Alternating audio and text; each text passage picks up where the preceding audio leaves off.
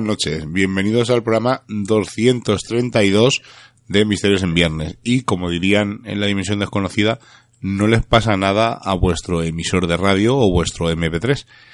Estoy enfermo de la garganta, por lo tanto ahora empezaré medio bien y según vaya avanzando el programa, pues parecerá que me ha poseído un ente demoníaco y ha hecho algo con mi voz, pero por suerte o por desgracia no me ha poseído nada, sino que simplemente pues estos cambios que se hace calor en la calle, que si entras a un sitio y está puesto el aire acondicionado y al final pues los que no queremos caer enfermos de la garganta, pues desgraciadamente caemos.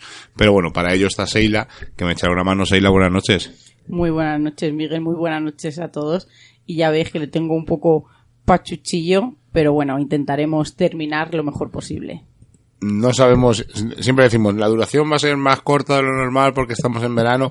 No pienso decir nada porque siempre que digo eso nos vamos a la hora y media. Así que como salga salió y no hay más, no hay más tutía, como se suele decir. Lo que sí que os voy a recordar es un poco la idea del programa, no de la semana que viene, sino el de la siguiente, el 234, ese folio en blanco en el que queremos que vosotros hagáis el programa por nosotros. ¿Y cómo es esto?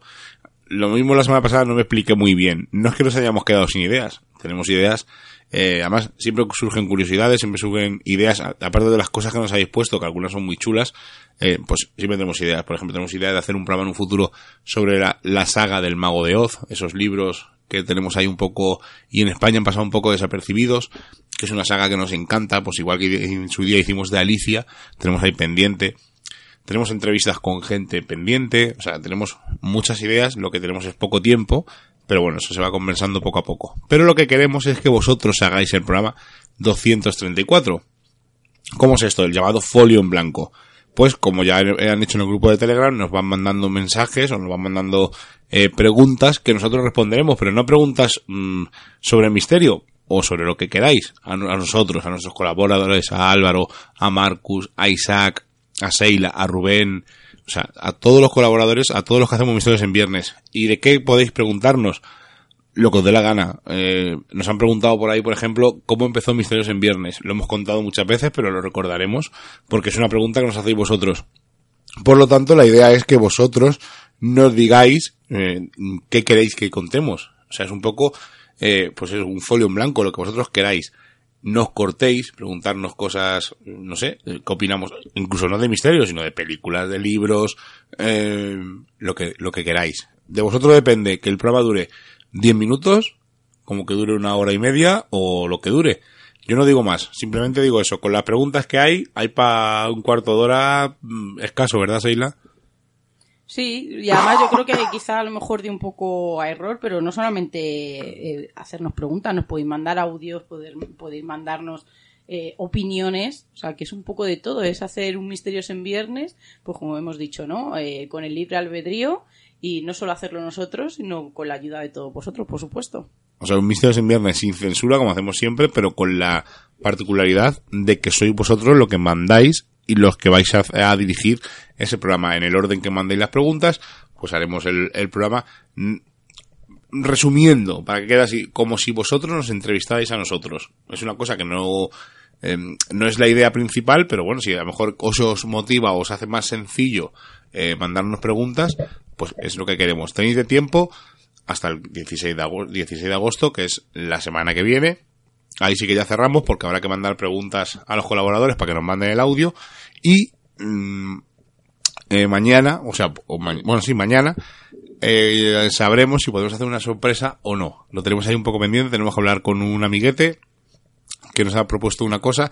Y si sale bien, pues oye, a lo mejor os damos una sorpresa y ese día 23 hacemos algo más curioso aún. Pero bueno, no quiero adelantar que al final me lío a cascar y no avanzamos.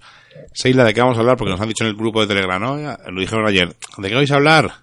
Yo les di una pequeña pincelada, yo creo que dejamos caer también algo la semana pasada, porque vamos a hablar de una, una experiencia que sufre una de cada diez personas y afirma haber tenido este tipo de sensaciones, de experiencias, como decimos, sobre todo esas de fuera del cuerpo. También eh, se han desarrollado técnicas orientadas a inducir la experiencia de forma deliberada, como visualización, estados de relajación y meditación, puesto que, sí que es verdad que el porcentaje es muy elevado de esas personas, de esos testimonios tan ricos, ¿no? Y, y, que a veces se nos ponen los pelos de punta de estas sensaciones, de estas experiencias, como lo solemos llamar, ¿no? Viajes astrales que tienen tantas personas, pues que incluso la ciencia, los neurólogos, la medicina, también ha dado su, su opinión, que la escucharemos un poquito más adelante. Pero a mí una cosa que me, mm, me no que me extraña, sino que me, me, me hace cogerlo con un pilla los viajes. No digo que no existan los viajes astrales, ojo, porque vamos a escuchar dos testimonios de dos personas. Bueno, las dos son muy cercanas, curiosamente. Pero me, me sorprende, ¿no? Cuando alguien dice que puede hacer un, o realizar un viaje astral, hay de distintos tipos, pero parece como un batiburrillo, ¿no? Porque es como viajar en el tiempo, viajar en el espacio, viajar a otra dimensión. Son cosas que ahora intentaremos explicar así muy por encima, porque claro, es, es curioso y claro, y tampoco hay muchos experimentos, eh, no sé si alguno ha seleccionado tu Seila, uh -huh. que se pueda demostrar de alguien que realice un viaje astral en un sitio donde no haya conocido, controlado por gente, por científicos o por personas eh, curiosas que quieran experimentar algo, porque nosotros eh, hace tiempo eh, conocimos a una persona que decía que hacía viajes astrales y curiosamente eh, eh, decía que podía ver pues lo que había en las habitaciones y tal. A nosotros nunca nos lo hizo. Eh, no sé si dije por qué no quiso hacerlo, pero hubo a varias personas y a varios conocidos eh, que se lo hizo, incluso adivinó de, el color de una colcha, no sé si recuerdas ella -huh. por dónde voy. De un hotel. Eh, y de, de su casa. casa. Uh -huh. Y a nosotros nunca nos lo hizo. Entonces, claro, eh, las personas que nos lo contaron son personas de confianza y queremos su testimonio que no, por cierto, no lo hemos incluido, sino que es una curiosidad que me ha surgido ahora a la hora de ¿Sabes grabarlo. lo que yo creo también? Que muchas veces en, en este tipo de, de, viajes o de experiencias o de fenómenos, como lo queramos llamar, porque yo creo que cada vertiente, ¿no? O cada teoría lo, lo denomina de una manera, yo creo que también uno refleja, ¿no? Eh, sus miedos, eh, sus deseos, eh, su, su pensamiento no sobre lo que es el más allá el espíritu incluso esos seres de luz entonces yo creo que, que muchas veces eh, siempre caemos en, en este ser no en las creencias, pero sí que es verdad que según los deseos o aquello que tú anhelas, pues eh, creo que interviene mucho y, y, a veces hace de interferencia ¿no? en estas experiencias. Bueno, pues ¿qué son los viajes astrales? Pues vamos a comenzar diciendo que es la proyección astral o ese desdoblamiento astral. ¿Astral o espiritual? Astral porque es un tipo de experiencia mental subjetiva, que es muy, es muy importante señalarlo, por la cual muchas personas dicen haber experimentado una separación de lo que se llama cuerpo astral o espiritual del cuerpo físico. El mismo fenómeno, por eso eh, es a lo que tú me acabas de, de, decir, recibe varias denominaciones distintas en las que se encuentran pues desdoblamiento astral, proyección astral, viaje astral, desdoblamiento corporal, proyección de la conciencia, fijaros, ¿no? Que de términos engloba este, este viaje astral, ¿no? Como, como, lo, conocemos, ¿no? A día de hoy. Estamos hablando de una experiencia extracorporal, la sensación que nos cuentan siempre de estar flotando en el aire, proyectado fuera de tu cuerpo, y en algunos casos el sujeto puede experimentar autoscopia, que es la posibilidad de ver el cuerpo desde el punto de vista de un observador externo, como eh, nos suena mucho, ¿no? A las SM, ese punto, ¿no? En el que uno se ve eh, arriba no y, y su cuerpo está abajo o incluso poder proyectar otros lugares. Pero quizá el término más técnico sea EFC, experiencia fuera del cuerpo, que fue introducido en 1943 por George Tyrrell en su libro Apariciones y fue adoptado posteriormente por algunos investigadores y se hizo exactamente para tener un concepto global alternativo, libre de prejuicios, como estamos viendo, ¿no? De las creencias, ese astral, ese viaje del alma, esa senda espiritual. Pero ¿qué podemos destacar de la corriente eh, que afirma, ¿no? Que esta experiencia es más espiritual, tirando a lo esotérico, en el que muchas veces y en la antigüedad eh, aparecía la magia, pues para ellos es el desdoblamiento del alma y del cuerpo, llegando el alma a un plano astral entre los sueños y la realidad existe la creencia de que al momento de entrar en ese plano puedes encontrarte con tu espíritu guía si tienes la suficiente experiencia, por eso mucha gente no utiliza la meditación, incluso se hacen cursos para ir avanzando, ¿no? Para conseguir la, esa proyección máxima. Existe una creencia con respecto a los viajes astrales y es que cuando el alma se desprende del cuerpo, estos dos se conectan por medio de un cordón de plata que, aunque es casi imposible de romper, corres ese riesgo de quedarte en el plano astral para siempre. No es todo tan bonito, ¿no? Eh, también hay gente que para él esta experiencia es un poco traumática porque puedes encontrarte no solo con seres de luz o con esos guías espirituales, sino también con seres astrales malignos o con otras personas que no necesariamente tienen buenas intenciones. Hay gente en el testimonio eh, de, de Steffi, no sé si no lo contará, pero sí que es verdad, por ejemplo, que ella nos decía que había encontrado gente en algunos casos, ¿no? Que estaba también eh, realizando viajes astrales. Y como deciros, es tan importante, ¿no? Dentro de todo este mundo que sean, pues, eh, desarrollado, ¿no? Eh, estados de relajación y de meditación para llegar a conseguir estas experiencias. Curiosamente, depende de a quién preguntes y depende de la fuente que consultes, te pueden decir o bien que los viajes astrales no puedes encontrarte a más gente, o bien que sí. Pero bueno, eso intentaremos dilucidarlo un poquito más adelante. Lo que sí vamos a hablar es pues de los distintos tipos de viajes astrales que hay, porque mm, indagando un poquito en distintas webs, hemos visto que podían mm, más o menos calificarse y ya no entramos en viajes en el tiempo, en el espacio. ¿Las ECM las vas a nombrar? No, voy a hacer, son distintos, son tipos de viajes astrales que se pueden realizar. La ECM o la experiencia fuera del cuerpo, la FC, experiencia fuera del cuerpo, sería, pero sería repercusión de algo que ocurre. Entonces, hay distintos tipos de viajes astrales según varias webs y eh, la más, una de las primeras son viajes astrales inconscientes. Son los que se hacen sin preparación para el desdoblamiento y dicen que son los más comunes. Normalmente esto se efectúa cuando la persona tiene mucho estrés o una gran preocupación por algo. Estos viajes son los menos traumatizantes, pero también los menos fecundos o los menos, mm, los que menos te llenan, porque eh, estos se diluyen en el olvido. Asimismo, eh, dice que podemos eh, viajar astralmente por mediación de los sueños a diferentes mundos y se dividen esto, esta, mm, este apéndice, este viajes astrales inconscientes, en viajes astrales involuntarios inconscientes y en viajes astrales involuntarios lúcidos. Luego habría otra, otra categoría que sería los viajes astrales conscientes, que son aquellos que se efectúan después de que la persona se ha preparado y planifica hacia dónde va y cuáles son sus objetivos como la curación, la investigación, salidas a otros mundos, etcétera. Eso sí que también lo digo. Todos los datos que estoy dando hay que cogerlos un poco con pinzas porque no hemos encontrado ninguna web o ningún sitio lo suficientemente serio que catalogue estos viajes. Es que yo te quería decir una cosa, no sé si te ha ocurrido a ti también. Bueno, vosotros sabéis que Miguel y yo hacemos el programa cada uno por su lado. Cada uno ya sabemos más o menos qué son las cosas que más nos llaman la atención y que más, lo que más nos atrae.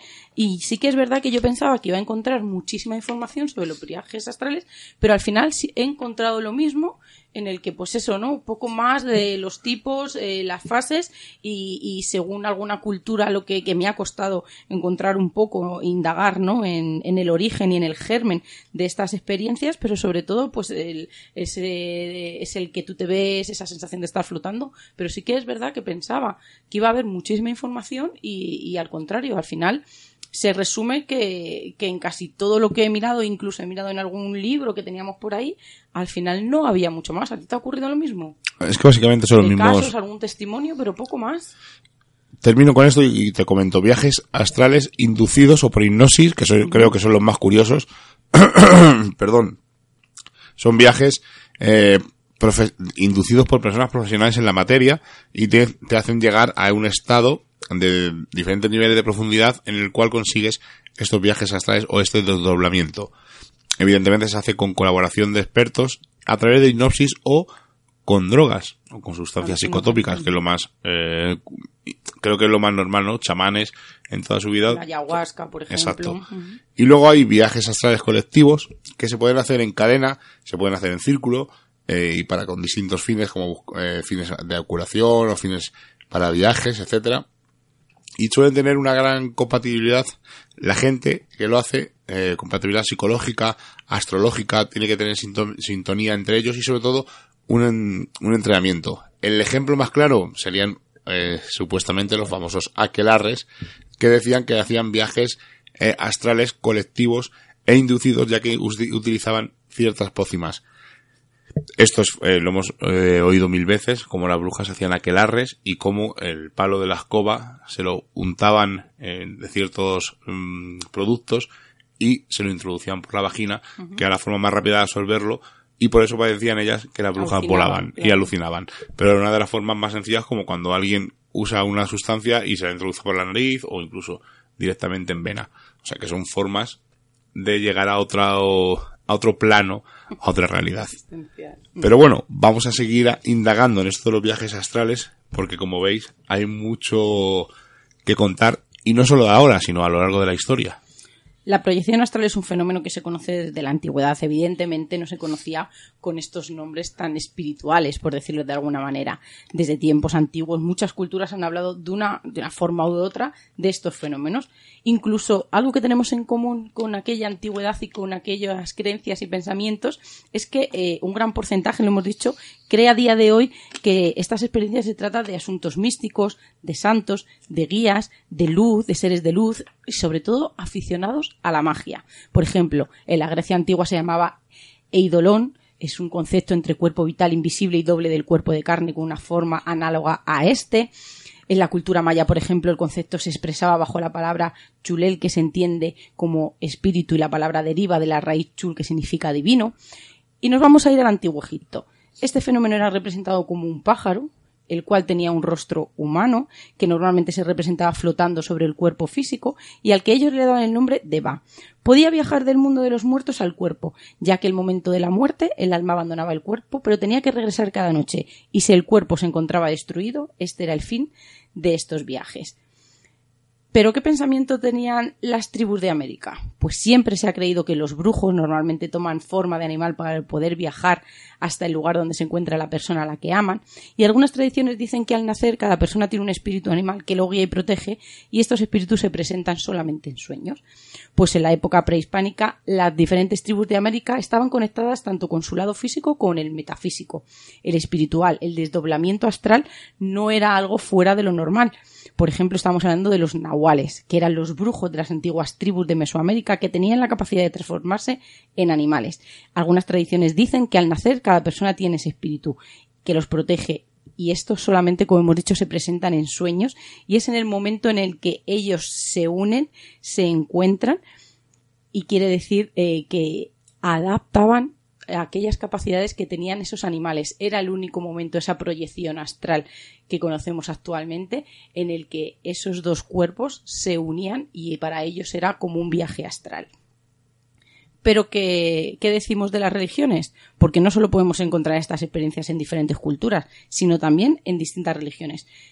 En la Biblia, ¿qué podemos encontrar de estas proyecciones o viajes astrales?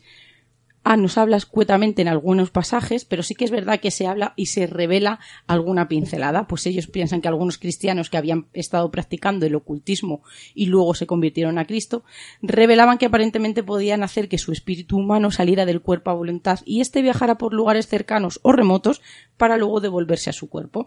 Dicen que es posible hacer eso y que también es posible encontrarse a otros viajeros durante estos eventos.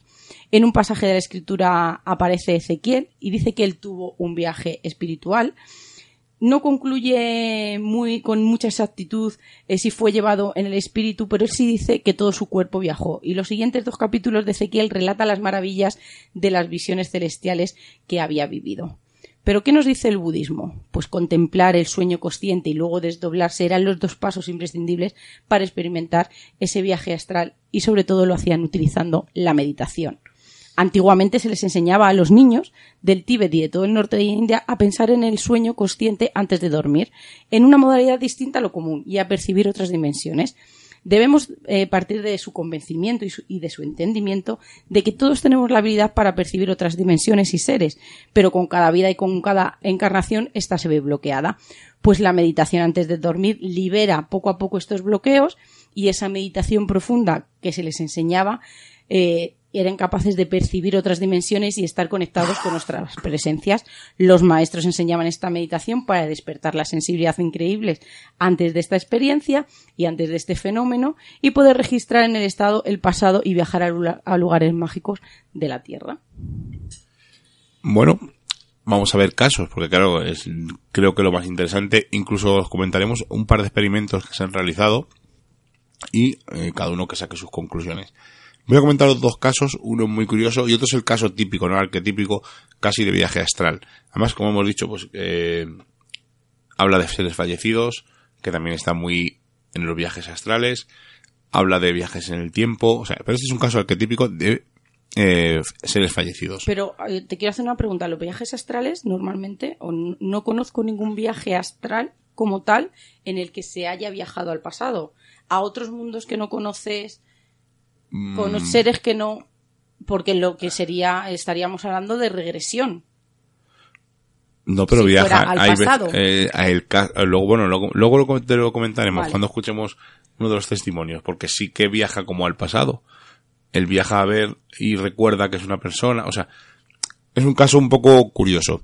Bueno, como os digo, una persona que toda la noche se acuesta en su cama, había fallecido su padre hacía un año, y dice que una noche, sin hacer ningún cambio ni ningún tipo de rutina, se acuesta y no recuerda bien la hora, pero da la sensación de que está soñando y de que no existe el tiempo. Está profundamente dormido y lo que recuerda es que, eh, que empieza a sentir como su cuerpo ligero.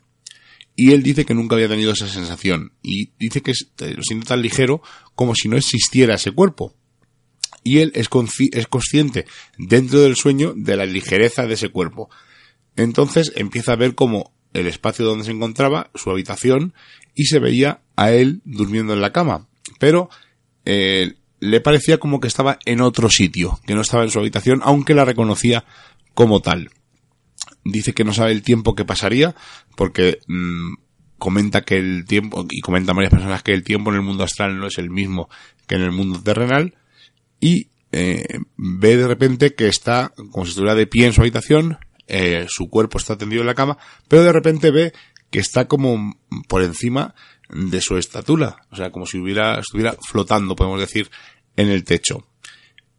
Se ve, se, llega un momento en que se da cuenta que sabe que está durmiendo, pero ve que está eh, flotando y ve que puede girar y ves, como estamos diciendo, estaba viendo su cuerpo, pero ve incluso el techo de la habitación y ve su habitación llega un momento en que claro que esto eh, le supera y empieza a, estremecerse, a ponerse nervioso y de repente él dice que nota una mano en su hombro y una voz que le dice no te preocupes, la primera vez es confuso, ya te acostumbrarás. Él dice que era la voz de su padre, que lo reconoció y justo en ese momento se despertó. Es un caso típico eh, de pues de viaje astral, de cómo sería el primer viaje astral, ¿no? Con ese desconcierto, que no sabes dónde está. Pero hay un caso muy curioso que lo recogió eh, un doctor, el profesor Peter Fenwick, que es eh, neuropsiquiatra consultor en la Universidad de Oxford, y registró un caso de viaje astral o de, via o de ECM bastante curioso. Llega al hospital una persona que es ciega, llega, le ha atropellado un coche y llega con un paro cardíaco y le empiezan a, a intentar recuperar. Durante 10 minutos eh, no late el corazón, el encefalograma está plano y eh, piensan que ha fallecido. Este hombre dice, bueno, como está todo perdido, voy a darle una inyección de adrenalina en el corazón y gracias a esto el hombre revive. Lo que pasa es que ha estado mucho tiempo muerto clínicamente, por lo tanto tendría eh, seguramente Secuelas. secuelas y sobre todo en el cerebro. Eh, curiosamente, este hombre se recupera, eh, a la semana sale de terapia y a los dos meses más o menos es dado de alta, que este hombre comenta que es una recuperación muy eh, rápida para cómo había llegado este hombre. Lo curioso es que tras varios días, cuando el paciente, que recordemos es ciego, cuando recupera la conciencia, identifica y describe perfectamente al médico que le había salvado la vida y que por supuesto, evidentemente, él no pudo ver en ningún momento, porque recordemos que es ciego.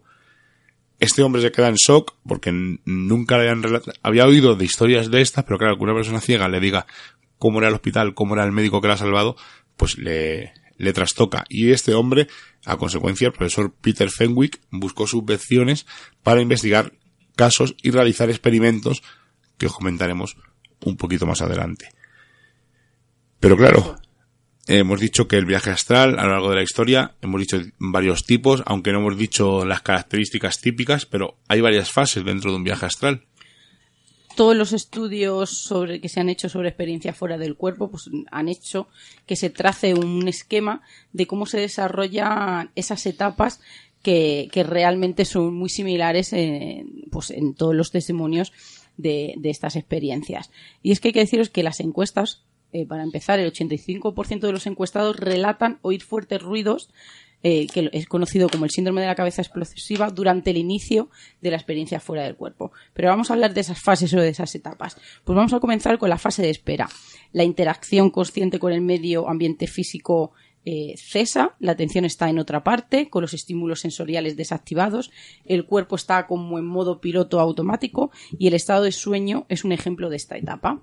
Pasamos a la fase cataléptica que quizá nos suene un poco a esa parálisis del sueño, pues es la ausencia de la capacidad de realizar movimientos voluntarios, pero sí que es verdad que a lo largo de esta fase van apareciendo unas percepciones eh, como vibraciones, ruidos, visión, incluso con los párpados cerrados. Pasamos a la etapa de separación, pues la perspectiva de percepción varía en relación a la ubicación del cuerpo físico, caracterizada sobre todo por una intensa sensación de resistirse a la salida del cuerpo, que en muchos casos hace que, esta experiencia se pare ahí, ¿no? Porque es más la resistencia que la progresión vamos a pasar a la etapa libre de circulación, como lo llaman. Más allá de un radio determinado, el movimiento se hace sin obstáculos, con un control cada vez mayor, la claridad visual, mental, puede variar, pero sí que es verdad que aquí es cuando se empieza a ver y sobre todo a ser consciente de lo que está ocurriendo. Mucha gente dice que ha visto colores eh, que en la vida había imaginado, es capaz de detallar, ¿no? muy exhaustivamente pues árboles, personas, edificios, incluso lugares y, personas ¿no? Que, que, conocen, que sí que es verdad que la han visto durante esta experiencia. Y vamos a con la última, la etapa de reingreso. Aparece la necesidad de volver, no se sabe muy bien por qué, dando lugar a la revocación voluntaria o involuntaria. Es muy rápida y también puede ocurrir una transición de vigilia al sueño. Bueno, vamos a vamos a escuchar mejor un testimonio. Uno de los, de los tenemos dos. El primero que tenemos de una compañera, es Estefanía Carrión, ella se va a presentar en el audio, y nos va a contar eh, su experiencia. Además, tenemos mucha confianza. Porque es que es verdad. Tenemos mucha confianza con Estefanía, con Steffi, como la llamamos cariñosamente. Estuvo en el principio en Misterios en Viernes junto a Isaac Campos, que por cierto, aunque en esta semana no tiene sección, hay que agradecerle el corte que nos manda porque lo ha grabado y lo ha editado él, y al César, lo que es del César, evidentemente, y vamos a escuchar el testimonio de Steffi. Ya no lo, a nosotros nos lo contó y cuando hicimos las primeras jornadas hace mucho tiempo en Monsalud, ella contó su experiencia y, por supuesto, eh, una persona de total confianza que nos cuenta sin ningún tipo de tapujos estas experiencias. Por lo tanto, darle las gracias, valorar que tenga el valor de contarlo en público, Misterios en Viernes, aunque ya lo ha contado más veces, pero es, es gratificante, ¿no? Como alguien cuenta una experiencia que ha tenido de un viaje astral, que, por cierto, hay sitios en los que se puede hacer cursillos para incluso mejorar o incluso lograr este efecto. Así que vamos a escuchar a nuestra amiga Steffi y luego seguimos hablando de estos viajes astrales.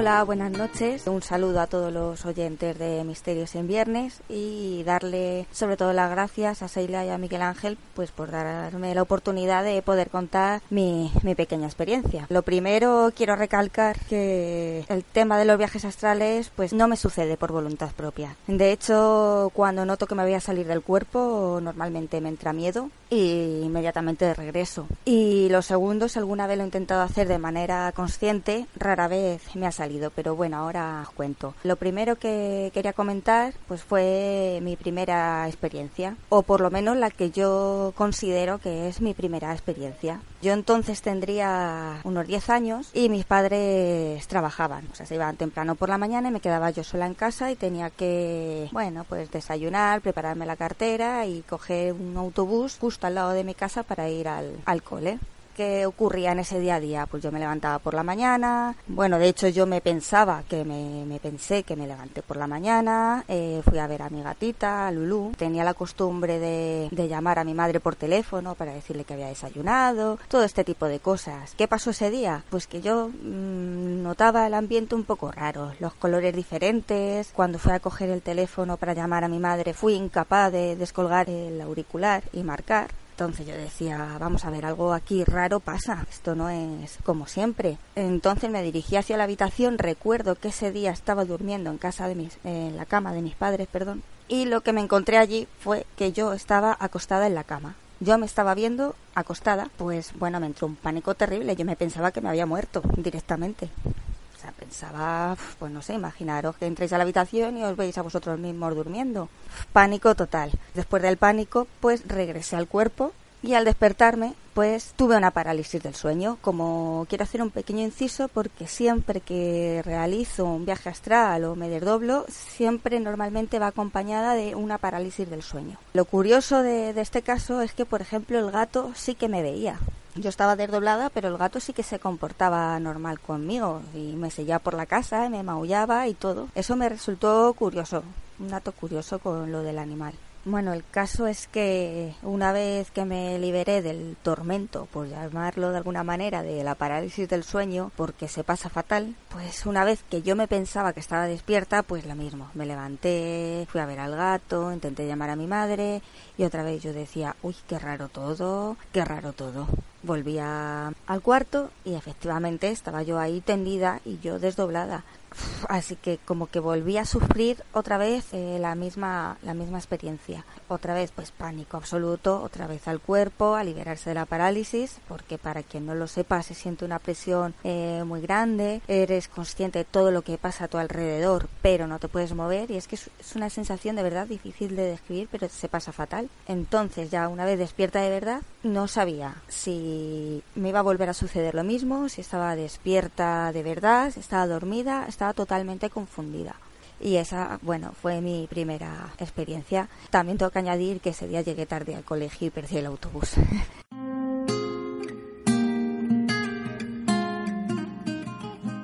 Sobre las parálisis del sueño que siempre vienen acompañadas de estas experiencias, debo decir que me llevan sucediendo de toda la vida. Entonces, esta primera experiencia yo la tomo como tal, pero a lo mejor he estado desdoblada otras veces y no he sido consciente de ello. A lo mejor lo he recordado como un sueño. Otra, otra experiencia. En otra ocasión, intentando hacer un viaje astral consciente, o sea, intentarlo provocarlo yo, que he comentado antes que rara vez me sale, pues eh, me vi disparada hacia el techo, hacia la lámpara. Y, y vino acompañado esto como de una musiquilla angelical y después como un chasquido, como un ruido sordo eh, yo me veía pues como me lanzaba a toda velocidad hacia la lámpara y de repente pues estaba en el salón de mis vecinos de arriba. Estaba todo muy oscuro, pero conseguí diferenciar las siluetas de los muebles. Estaba todo muy oscuro porque me di cuenta del detalle de que tenía las persianas medio bajadas. Me entró pues como siempre el miedo, que una vez que me entra el miedo pues vuelta al cuerpo, vuelta al cuerpo y vuelta a la parálisis. De hecho cuando volví al cuerpo sentí como que una fuerza tiraba de mí hacia el cuerpo. Y lo de la parálisis, eh, al margen de lo que digan los médicos de por qué sucede, yo pienso que no me acoplo bien a mi cuerpo y que por eso me quedo, me quedo paralizada. Pues bien, eh, estando en parálisis, intentando moverme como siempre, porque soy incapaz de, de relajarme, que es lo que aconsejan, porque si me relajo eh, noto como si algo me quisiera poseer, que seré yo misma la que me estoy autoposeyendo, pero pero no puedo evitar moverme. Y cuando empecé a moverme, pues lo que empecé a ver fue mis brazos y mis manos moverse, pero eran como unas manos, unos brazos translúcidos, como hechos de energía. Sin embargo, yo también veía que mis eh, brazos, mis manos físicas, estaban reposando junto a mi cuerpo. Entonces estaba viendo cómo se movían, pues, no sé cómo decirlo, mis manos espirituales, astrales, no sé cómo denominarlo, pero era lo que, lo que yo veía. Una vez despierta, bueno, salí a la calle y comprobé que las persianas de mis vecinos estaban medio bajadas. ¿Qué diréis? Pues menuda tontería. Bueno, pero es que hace poco mis padres han hecho amistad con esos vecinos, he estado en el salón de su casa y he comprobado recientemente, hace unos meses, que era la misma habitación, el mismo salón que yo había visto en aquel desdoblamiento.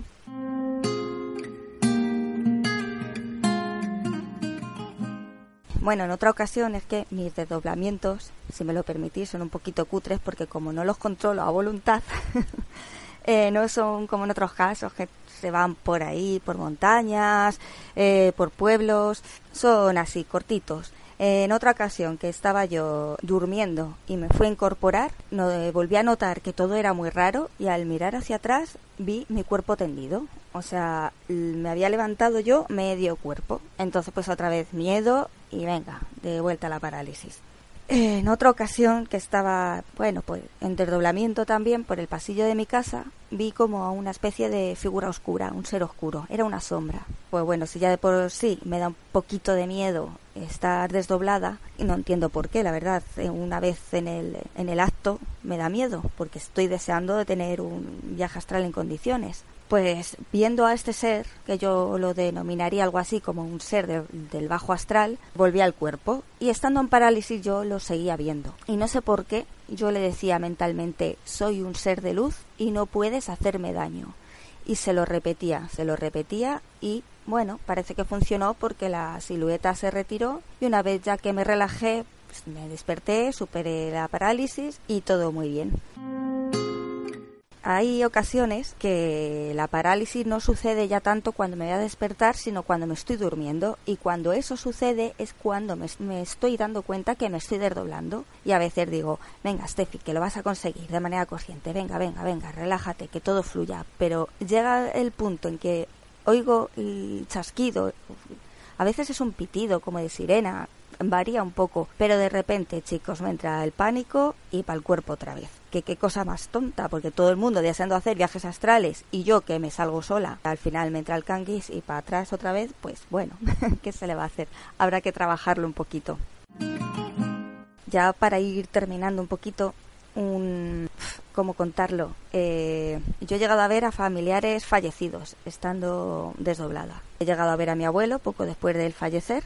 Al principio me daba muchísimo miedo, pero luego me transmitió una sensación de paz tan inmensa. Me miraba con unos ojos tan cálidos que, bueno, ¿cómo tener miedo de él? Y luego a quien sí que veo más a menudo es, esa a mi tía fallecida, que en otro programa que venga a cuento voy a contar que mis sobrinos, o sea, sus nietos de mi tía, la ven.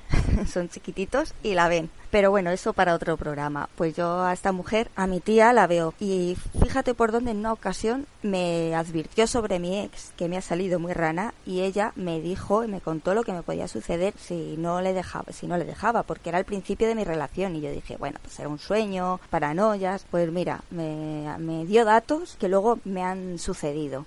Luego en otras ocasiones como que la mujer me intenta decir algo y no la entiendo bien y entonces ya me empiezo yo a poner nerviosa y ya pues regreso al cuerpo y parálisis. Pero oye, que se comunica conmigo de vez en cuando.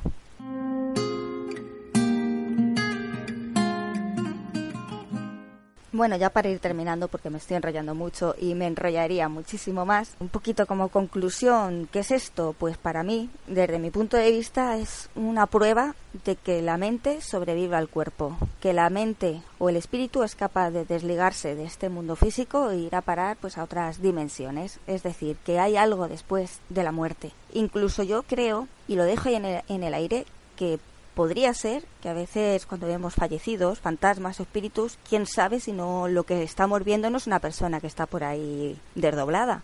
Podría ser, ¿por qué no? Yo ahí lo dejo. En fin, chicos, gracias por contar conmigo y un abrazo, un abrazo muy fuerte.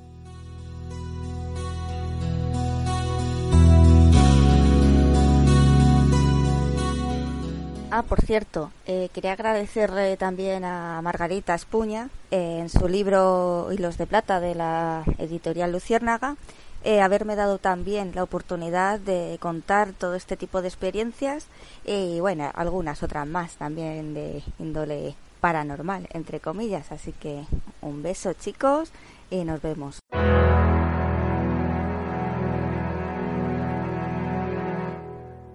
Bueno, pues de un caso serio, de un caso con el que tenemos total confianza, de una amiga, vamos a pasar a otro de los casos que puedes encontrar en internet fácilmente o en cualquier, en muchos libros. Y claro, son casos, y vais a ver por qué digo esto, porque claro, es muy, mm, un tema un poco peliagudo, ¿no? ¿Existen los viajes astrales? Pues, evidentemente, seguramente sí. Pero claro, hay mucho rollo metido. Nosotros tenemos confianza en testimonios como el de Steffi, el siguiente que vamos a escuchar, que es un familiar muy cercano, Pero claro, hay tantos casos, ECM, médicos, miles de médicos han cogido testimonios de experiencia fuera del cuerpo.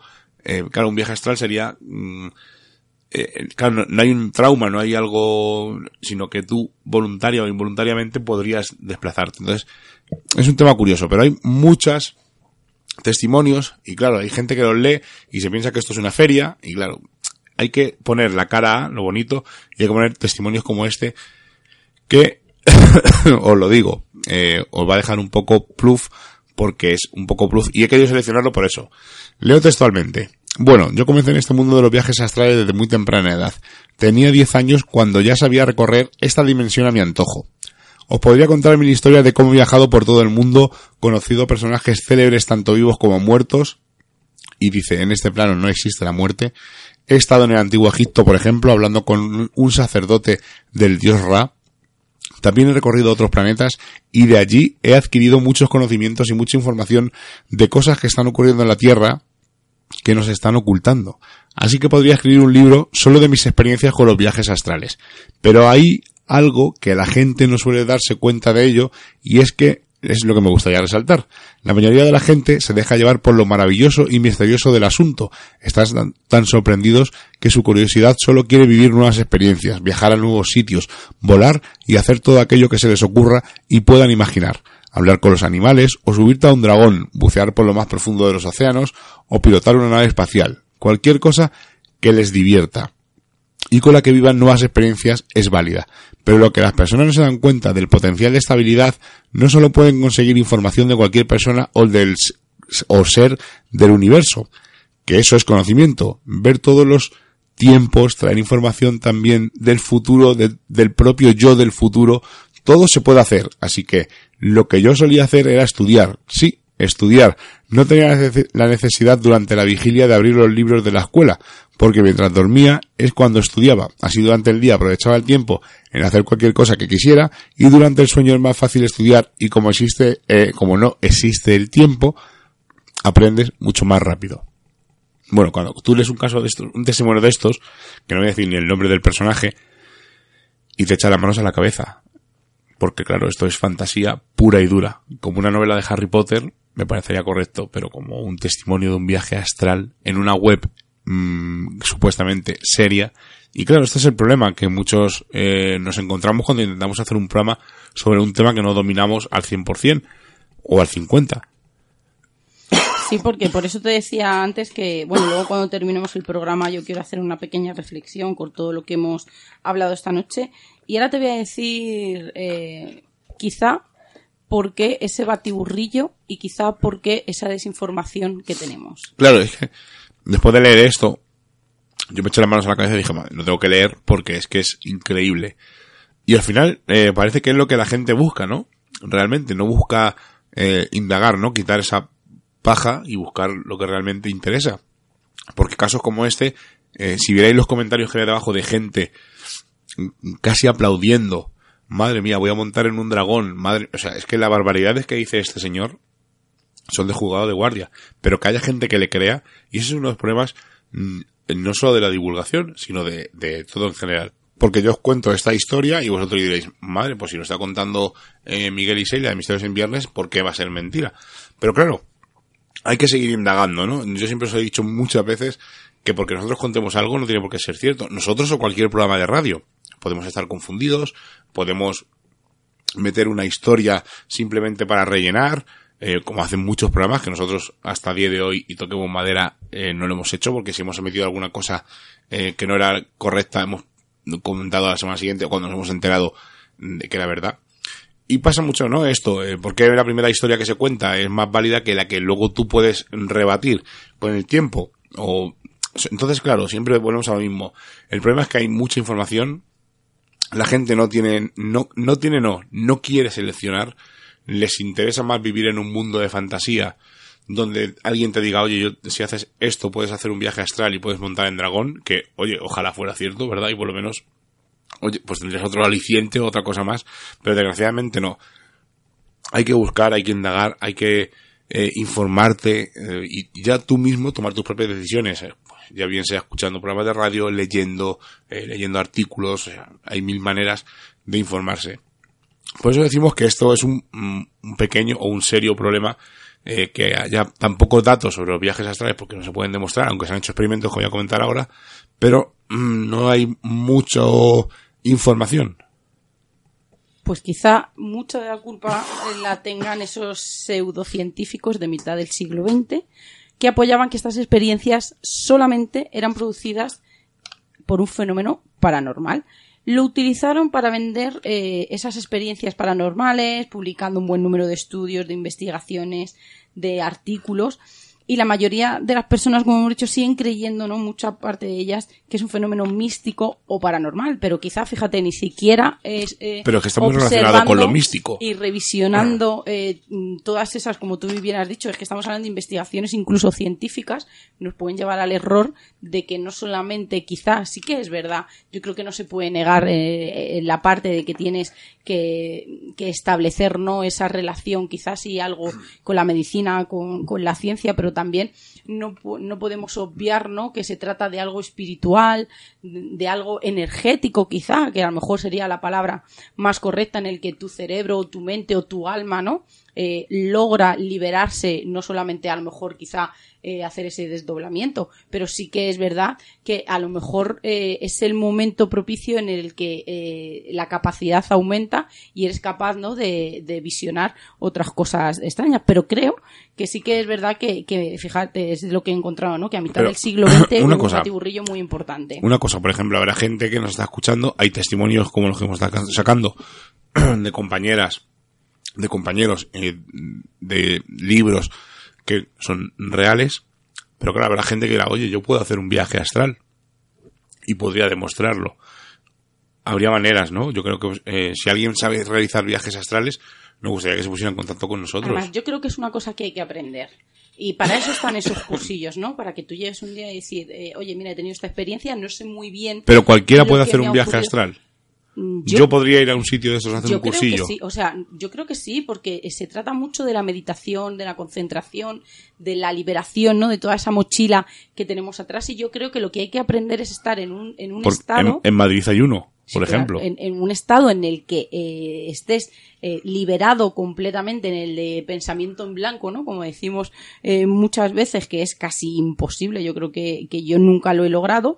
Entonces yo creo que, que es pues como dicen, ¿no? El budismo. Yo creo que es, son etapas, es algo que tienes que aprender, aprender, perdón, que no se hace de un día para otro y que esa gente te dan unas herramientas para que tú lo puedas realizar. También es verdad que yo creo que no se puede viajar eh, al lugar en el que tú quieres, sino que es eh, por ciertas circunstancias o quizá como algunos dicen, ¿no? Eh, para aprender errores, ¿no? Que hemos cometido en esta vida o en otros. Entonces, esa, la mente, el cuerpo, el espíritu, el alma te lleva a lugares donde él quiere llevarte o donde tienes que que estar en ese momento, ¿no? Para poder aprender. Pero sobre todo, yo creo que es muy importante la parte que vamos a hablar de lo que dice la ciencia y la medicina, porque ellos no niegan que la gente tenga estas experiencias y que sean reales. Lo único que ellos se basan es por los motivos por los que se producen. Bueno, hay, hay estudios, ¿no? Que hablan de ello. Por supuesto pues hay que decir que los científicos todavía saben muy poco sobre el fenómeno de estas experiencias extracorporales, pero sí que pueden eh, o creen que puede darse por varios y diferentes motivos, inducidas incluso por traumas cerebrales, la privación sensorial, experiencias cercanas a la muerte, las drogas, deshidratación, sueño, estimulación eléctrica del cerebro, pero también hay quienes apuntan esa inestabilidad en el lóbulo temporal del cerebro que también puede ser inducida deliberadamente por algunos caso documentado de que alguien puede entrar en esta condición voluntariamente, pues vamos a, ver cuáles hay. Pues algunos investigadores recrearon experiencias extracorpóreas en estudios de laboratorio mediante la estimulación de ciertas partes del cerebro humano. Pues en 2007 se hicieron unos estudios eh, que demostraron que experiencias similares a la experiencia eh, fuera del cuerpo pueden ser inducidas mediante la estimulación eléctrica del cerebro, en particular la unión temporopariental un equipo de científicos canadienses logró estudiar la actividad del cerebro cuando un sujeto asegura estar experimentando justo en ese momento el fenómeno por el cual se desprende de su cuerpo y comienza a flotar por el aire en un aparente estado de vigilia.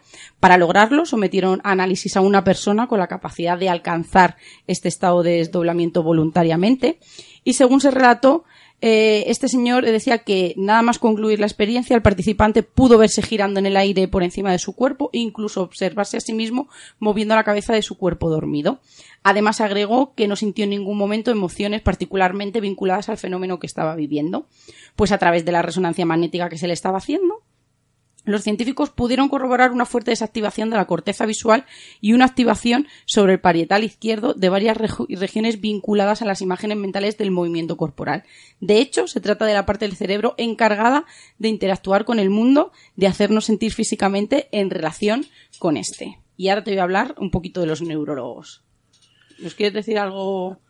Yo eh, he estado buscando experimentos, como os he comentado, y encuestas y hay una página web eh, que es www.iacworld.org, o sea, iacworld.org, que es una, bueno, es más que una universidad, vamos a decir que es un instituto o una academia eh, sobre viajes astrales, bueno, más que sobre viajes astrales, es sobre la conciencia, ¿no?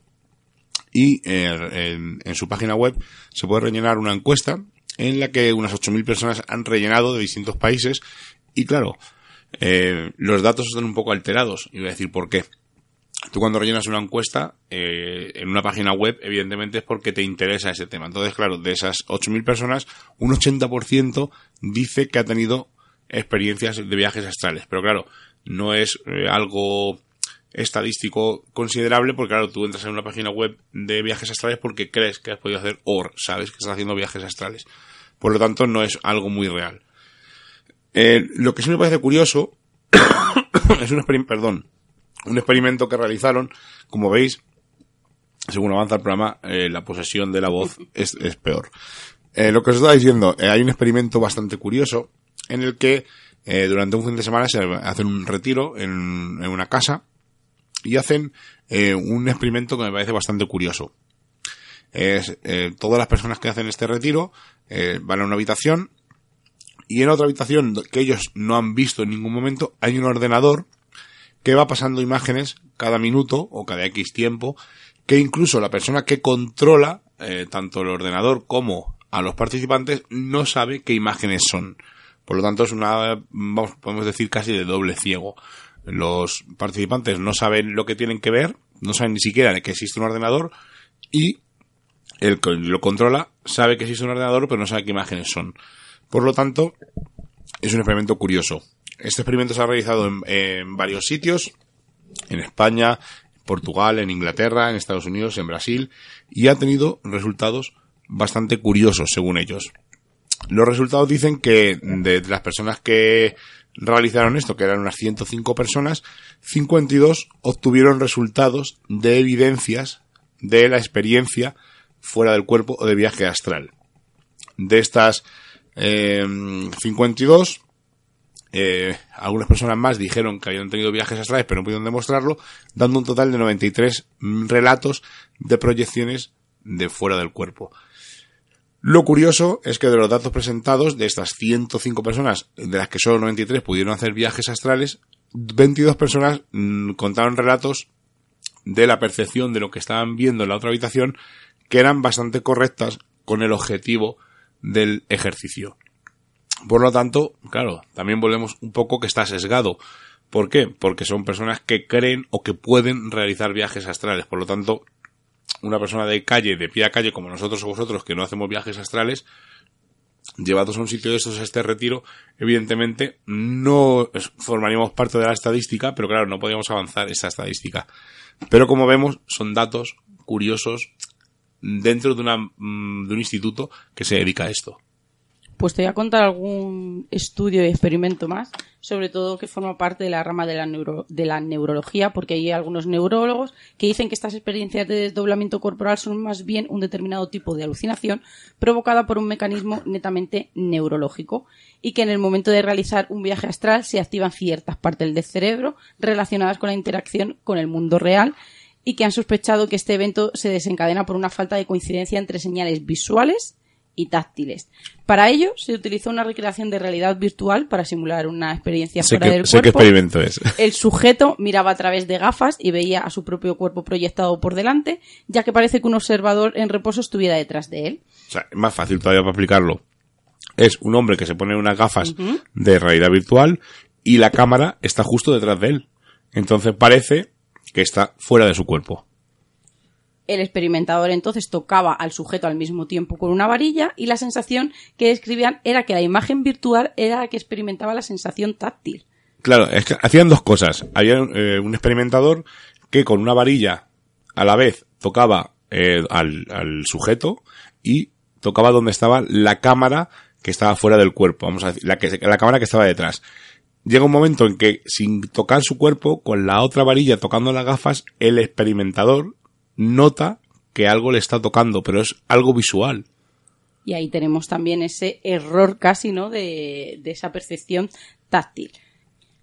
Pero vamos a ver qué es lo que nos cuentan las últimas investigaciones publicadas sobre estas experiencias que nos han señalado que la respuesta a estos misteriosos viajes astrales se encuentran dentro del oído. En el interior de estos órganos se localiza el sistema vestibular, el cual es el encargado del equilibrio de nuestro cuerpo y que en ocasiones es el que ante una inflamación o patología podamos sentir mareos, vértigos, sensaciones flotantes o de aturdimiento. Todos hemos tenido ¿no? esos malditos vértigos. Pues el doctor López llegó a la conclusión, tras estudiar a 420 personas, la mitad de ellas presentaban algún tipo de dolencia en el oído con antecedentes de mareos y vértigos y el resto eran individuos sanos y con unas características similares al otro grupo en edad y en sexo se pudo determinar que quienes aseguran haber experimentado algo similar a lo que ellos calificaban como un viaje astral se encontraban mayoritariamente dentro del grupo de personas con problemas en el sistema vestibular, el 14%.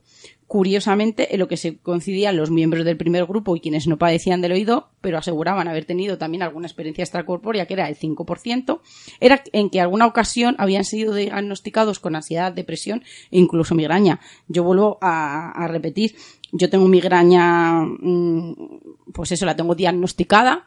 Y sí que es verdad que es que yo mucha, yo, yo lo digo, al principio me daba un poco de vergüenza cuando, cuando iba al neurólogo decírselo, pero es que sí que es verdad que yo tengo visiones, eh, alucinaciones, entonces creo, ¿no? Que también esa sensación de estar quizá eh, volando, ¿no? Por encima de la cama se puede dar debido a una migraña. Así que fijaros qué, qué curioso, ¿no? Él dijo en, 420 personas, ¿no? Mitad que tenían problemas y mitad que no, pues al final aquellos que decían haber tenido algún viaje astral, como ellos los catalogaban, ciertamente tenían algún problema en el oído, el otro 5% eh, habían tenido ansiedad, depresión e incluso migraña y todo el, demás, todo el, demás eh, porcentaje no tuvieron ningún tipo de experiencia ni siquiera de sensación. Bueno, mm, hemos hecho antes el caso ese que es un poco extraño, vuelvo a insistir, eh, hay mucha desinformación y cuanto más sepamos, pues menos nos engañarán.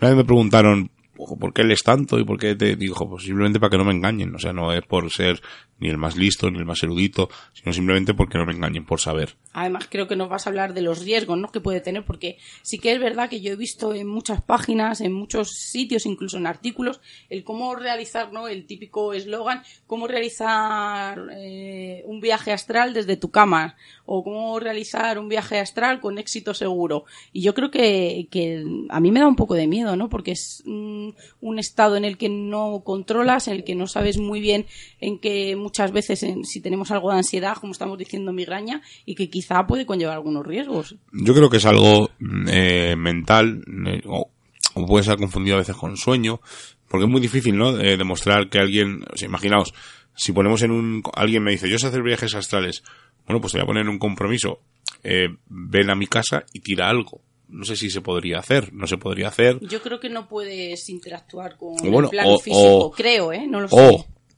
si no se pudiera interactuar con, claro, a, los tipo fantasma, ¿no? Como en Ghost, pero se podría hacer algo, ¿no? Oye, yo escribo un mensaje, lo guardo en, en un cajón de mi mesilla y dime lo que pone. Si el problema es que yo no creo o no lo sé si se puede llegar a elegir al lugar que tú quieres ir, que es una de, de, mis preguntas. Cuando uno maneja muy bien el tema o cuando alguno no ya está en una fase en el que controla perfectamente esa relajación y ese desdoblamiento, ¿eres capaz de elegir al sitio que quieres ir? Imagino que sí, ¿no? Mm, bueno, yo no estoy tan segura. Depende de dónde busques. Eh, hay gente que te dice que no, no ocurre nada el único peligro es, pues a lo mejor un dolor de cabeza, cierto malestar, sobre todo a la hora de, mm, una vez que te desdoblas, pues vamos a decir, la reincorporación al cuerpo físico. pero quería sacar eh, de una página web de estas extrañas los riesgos según ellos. Y claro, eh, son riesgos que según vas leyendo, pues eh, sigues pensando que estás leyendo una novela de Harry Potter. Veréis que cuatro puntos más curiosos. El primer riesgo es que el plano astral es un plano de existencia muy ilusorio en donde las entidades que lo habitan, porque claro, esto es un tema que no hemos tocado, en ese plano astral hay entidades, hay habitantes en ese plano astral. Bueno, pues según esta página web sí, dice que pueden tomar la apariencia que deseen y por lo tanto puede ser fácilmente engañar a los humanos que la visitan, eh, haciéndoles creer, por ejemplo, que son familiares fallecidos o que son personajes famosos o seres de luz. El segundo peligro es justamente que en el plano astral existe una cantidad enorme de entidades nocivas que les interesa mucho vampirizar la energía de los humanos. Y es casi seguro que después de haber efectuado unos viajes astrales, ustedes van a estar en mayor o menor medida contaminados por estas entidades. El punto 3, ya que hablamos de entidades nocivas, hay muchos seres oscuros que buscan por todos los medios, como os imaginaréis, aprovecharse de los humanos. Y por ejemplo, hay muchos magos negros desencarnados que van a buscar esclavizar a las personas para los que eh, llegan allí pues tener una fuente continua de energía, o sea, la vitalidad, y se las extraen. Y por último, otro peligro, aunque este dice que es en un, un ambiente más físico, es que cuando uno se encuentra desdoblado, si su cuerpo físico se despierta bruscamente, hace que el cuerpo astral regrese violentamente al cuerpo físico, provocando con ello una tremenda agitación cardíaca, que si la persona que sufre esto es frágil de corazón, pues directamente puede incluso causarle la muerte. Yo creo que es algo, bueno, esto es algo novelístico total. Además, eh, adorna la historia dando una serie de, de como entrevistas y pasajes de ciertos libros de ocultismo eh, donde grandes maestros dan una serie de consejos. Y uno de estos maestros es el maestro Moria, que tiene su eh, cierta historia, pero eh, este hombre, o este señor, o esta señora que escribe en la web, dice que el maestro ascendido, el Moria, es de origen mercuriano, ha servido en numerosas encarnaciones como rey, hombre de Estado, ejecutivo legislador de hombres, monarcas y naciones, y lo que nos hace es estar a favor del servicio de la luz para inspirarnos a vivir una obediencia iluminada a la voluntad de Dios. Y entre algunas de sus reencarnaciones tenemos a Abraham, al rey Melchor y al rey Arturo. El Moria es uno de, es un mago ocultista, eh, creo que es una, más que un mago ocultista, bueno, es un mago ocultista y es una divinidad, pero claro, aquí en este caso es un poco acercada a lo que quiere estos hombres para esta página web. Por eso digo que hay mucha desinformación en los viajes astrales, hay mucha, bueno, y, en general, pero en este tema, al final, yo creo que nos dejan más preguntas que respuestas. Claro, porque yo siempre me hago la pregunta de cuál es, es el objetivo para que tú quieras hacer estos viajes astrales y yo creo que el primero es el de aprender yo creo que si eh, eh, realmente te encuentras con tus guías espirituales, con esos seres de luz, estamos hablando ya que desde el budismo se decía que lo que intentan es enseñar a esos niños desde pequeños, antes de acostarse, con esa meditación eh, para que sepan sobre todo que no estamos solos, de que hay que aprender, de que te puedes liberar. Yo creo que también es una manera de liberarte, ¿no? De, de, la, de lo cotidiano, de, de, tu día a día, ¿no? El, poder quedarte en blanco y, y que tú y que tu mente en este caso no eh, no solamente pueda viajar sino que se encuentre en un estado de plenitud así que yo creo que, lo más importante es aprender que es el objetivo primordial y no todas estas cosas claro yo antes de escuchar el siguiente testimonio que ya es el último y acabamos el programa yo preguntaría y sin ánimo de ofensa a nadie ojo eh, simplemente una pregunta ¿qué es un viaje astral? ¿qué lo causa mejor dicho? ¿pueden ser sueños mal interpretados? ¿puede ser incluso una enfermedad mental del cerebro. Una migraña. Una migraña. Hablando, que es algo totalmente normal. Puede ser realmente que alguien eh, voluntario o involuntariamente pueda realizar estos viajes. Y una pregunta que has hecho así un poco de, y me interesa, es si yo puedo hacer un viaje astral, ¿qué haría con ello? Porque claro, vamos a ser humanos y pensemos, yo puedo hacer un viaje astral y puedo ir al banco más cercano y ver la clave por, poner un ejemplo. Por eso te digo que yo creo que los viajes astrales, estas experiencias, eh, no son para ese tipo de cosas, sino para aprender que no estamos solos, eh, que, somos no eh, uno más que al fin y al cabo estamos dentro de un recipiente y sobre todo aprender ¿no? a liberarte de todo ese estrés de toda esa depresión de toda esa ansiedad de todas esas enfermedades que quizá fíjate no si todo el mundo pudiera hacerlo yo, son cosas que ya sabes que, que yo siempre pienso en, en estas cosas yo pienso que si todo el mundo pudiéramos hacerlo y, y nos pudieran enseñar de verdad a hacerlo imagínate no una persona que está postrada de por vida en una cama el poder realizar estos viajes es el liberarse del dolor y, de estar, ¿no? En, ese colchón todo el día, pues imagínate, ¿no? El, bienestar y, todos los beneficios que podría tener. Claro, es que ha dicho una cosa muy chula. ¿Cómo se llama el hombre este que... Ramón San Pedro, ¿no? Si, por ejemplo, a Ramón San Pedro le hubieran enseñado esta técnica, este hombre podría salir y tener no una vida plena físicamente, pero sí una vida plena astralmente o espiritualmente. No sé, son cosas que yo digo, ¿no? Si pudiéramos hacerlo todo el mundo y, y fuera no algo para aprender fijaros no que yo creo que, que de beneficios ya no solamente no con el egoísmo ese de ir a ver mm, la clave no para el banco que yo creo que no está eh, no, se ha creado estas experiencias no se realizan para eso evidentemente. voy más allá. Y si pudiera realmente porque claro depende de dónde consultes de los libros y la web donde consultes se puede hacer viajes colectivos o no pero podría ser una forma de incluso realizar reuniones familiares pero en esos eh, en esas eh, reuniones en los que se hace no eh, masificadamente todo el mundo va al mismo sitio o cada uno va a un sitio por eso pienso no que quizá también en ese mundo es como el más allá. Yo siempre pienso que cada uno lo que ve en el más allá a veces también es una ilusión de ese mundo perfecto. Al final dejamos más, más preguntas que respuestas, pero lo, creo que lo interesante son los testimonios, ¿no? Las historias sobre estos viajes astrales o experiencias fuera del cuerpo. Y vamos a, a, escuchar un testimonio de una persona muy cercana, ¿verdad, Saila? Sí, el, el la, vais a escuchar a mi prima, es una prima hermana, se llama Marta, pero ella no es la protagonista de, de estas experiencias, es su hijo. Eh, ahora tiene 16 años, pero hace ya unos años que empezó a experimentar este tipo de pues de fenómeno no o, de sensación. Además eh, yo llevo hablando con ella desde el minuto uno evidentemente desde que le pasó.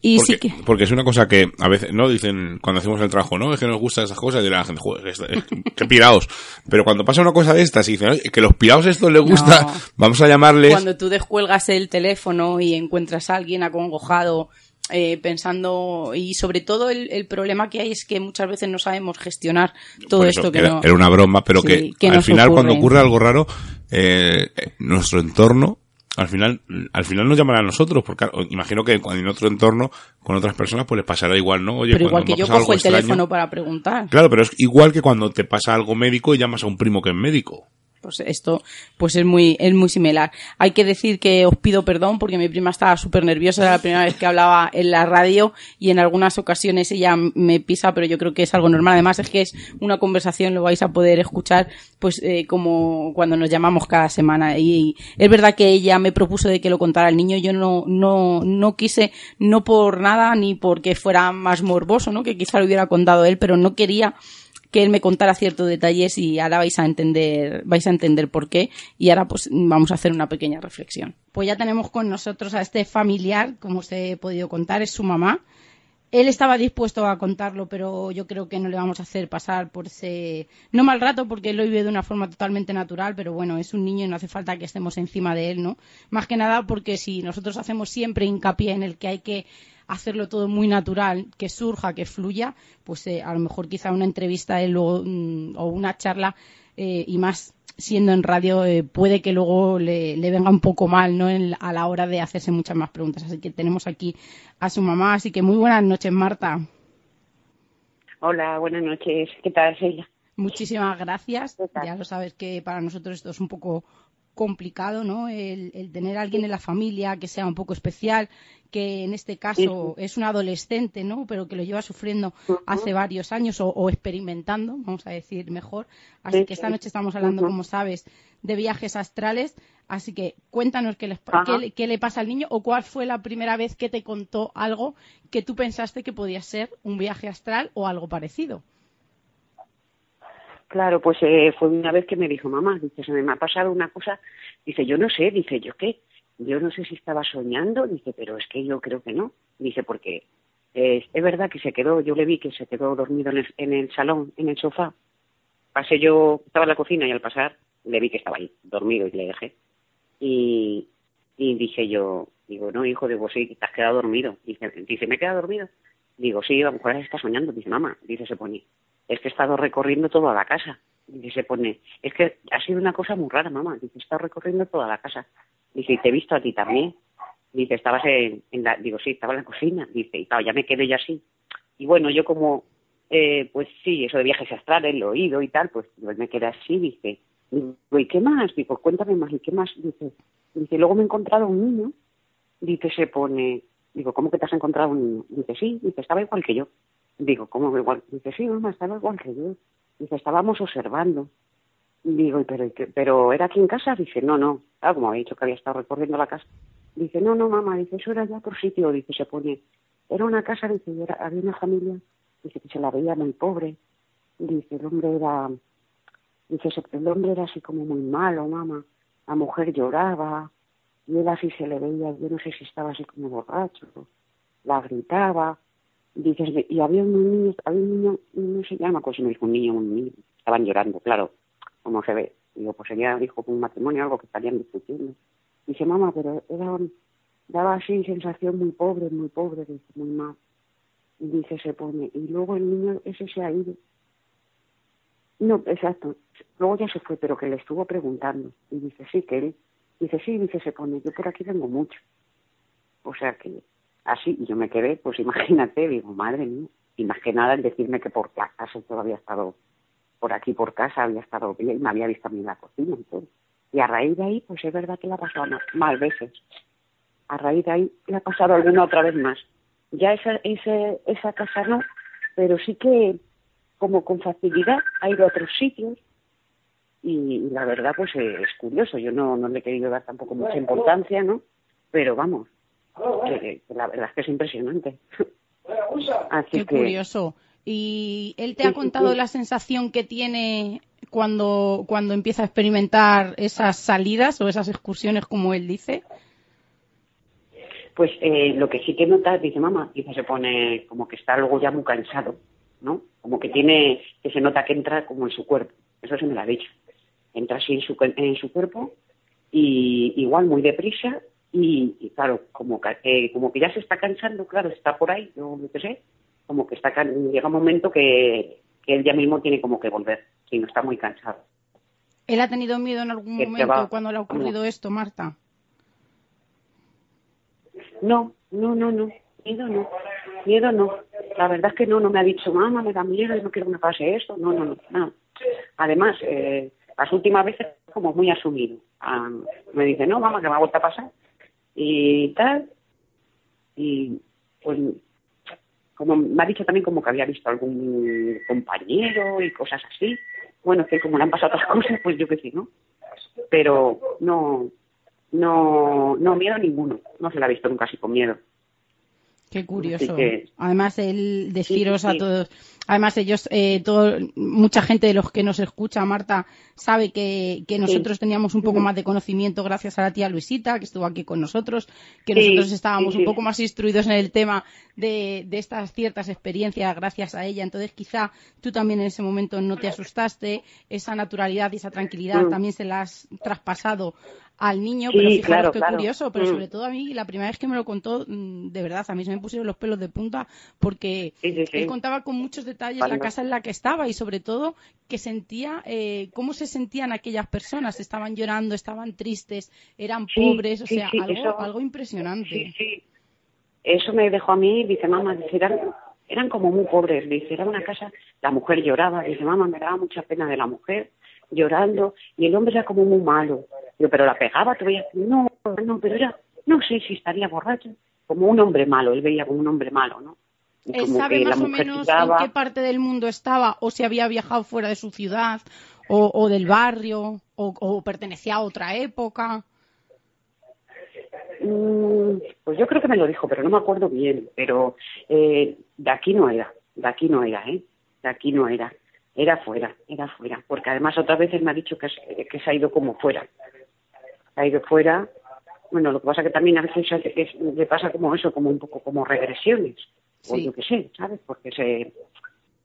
Él es que él, por ejemplo, siempre eh, dice que, pues, que lo sabe perfectamente, que ha sido militar en otra vida, porque como que ya cada vez lo ve muchas veces, ven las cosas tan claras, ¿sabes? Entre los viajes esos y tal. Bueno, Marta, ya que, ya que has dicho lo de regresión, que no es que sea un viaje astral, pero sí que es verdad que es un cierto Sí. tipo de viaje, cuéntanoslo. ¿Qué es lo que te dijo aquel día de que él sabía que había sido un militar y que alguien había venido a visitarlo? Pues porque, bueno, a ver, hay, es que hay que explicarlo todo. Es un niño que desde pequeño todo lo militar y todo lo de las guerras y todo es como, vamos, un sexto sentido, desde muy pequeño, que te quedas así como si ya lo supiera de, vamos, como el que vive de nacer. ¿Sabes? Es una cosa que tiene mucha facilidad de siempre, que nos ha chocado, ¿no? Y bueno, pero vamos, pues como al, que le gustan los Playmobil, al que le gusta, pues yo qué sé, dice, pues niño pues le gustan las guerras y le gusta todo eso. Pero es verdad que sabe un montón y te quedas sorprendido a veces, ¿no? Pero bueno, y a raíz de ahí, pues bueno, cuando le ha pasado cosas, eh, pues empezó a decir, mamá, es que ya sé, porque bueno, tuvimos un, es que esto es un poquillo así complicado. Tuvimos un ese que te lo comenté hace una vez que empezó a ver en casa unas sombras y unas cosas. Bueno, pues él al final mm, me dijo que dedujo de que era, eran unos compañeros suyos eh, de, de militares y porque él había sido militar. Porque él, él en ese momento se vio, en, lo- en eso del viaje, uno de los viajes se vio él y se vio cómo moría. Me lo contó todo, o sea, todo, pero con pelos y señales.